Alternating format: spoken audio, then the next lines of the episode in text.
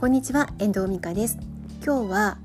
9月の25日土曜日の日の夜皆様いかがお過ごしでしょうか？今日も東京からお送りしています。昨日の夜中に8月に書き終えたブックライティングのえっとフィードバックオファー、えっと、修正とか開出依頼が来ていたので全部それをやり終えて終わったのが2時。でそこからねね休んであんまりなんか寝た感じもしなかったんですけど今日は昨日行くはずだった。外出先に出かけました。久しぶりに東京に東京に来て初めての外出だったんですけど外出らしい外出で。電車に乗ったので、えーと、今このポッドキャストを配信してピークを探してるのと同じようにキャッチコピーをあちこちで探して写真に撮っていました電車の中の、えっと、中吊り広告だったりとかあとえっと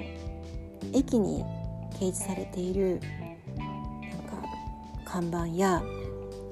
ポスターかなんかのキャッチコピーをこうすごいじっくり見ていたんですね。でそれ写真に撮ってツイッターにいくつかアップしてるんですけど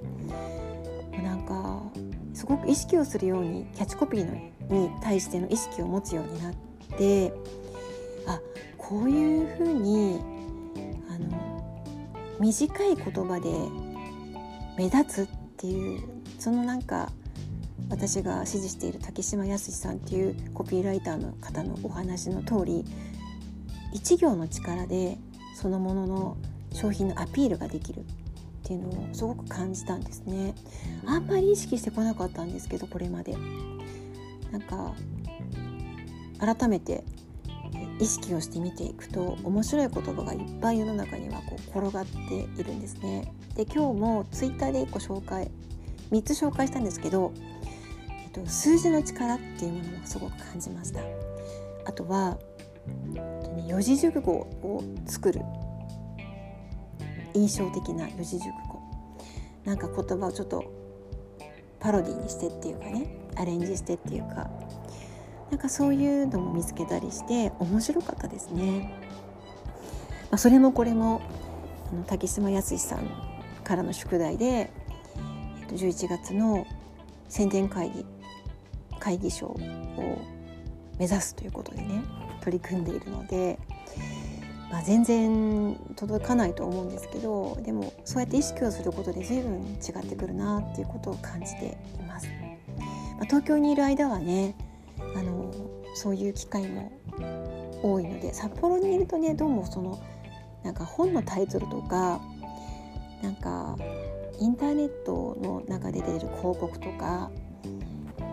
あと新聞のねあの下の広告とかぐらいしか見るチャンスがないのでねこう街を歩いていて撮れるキャッチコピーすごく面白いのでねあと数日ですけどちょっと外出した時にはそんなことにもチャレンジしていきたいなと思っています。今日の私のピークはコピーキャッチコピー探しなんか面白かったです。はい。では今日はこの辺りで終わりたいと思います。最後までお聴きいただきましてありがとうございました。また聞いてくださいね。ではまた。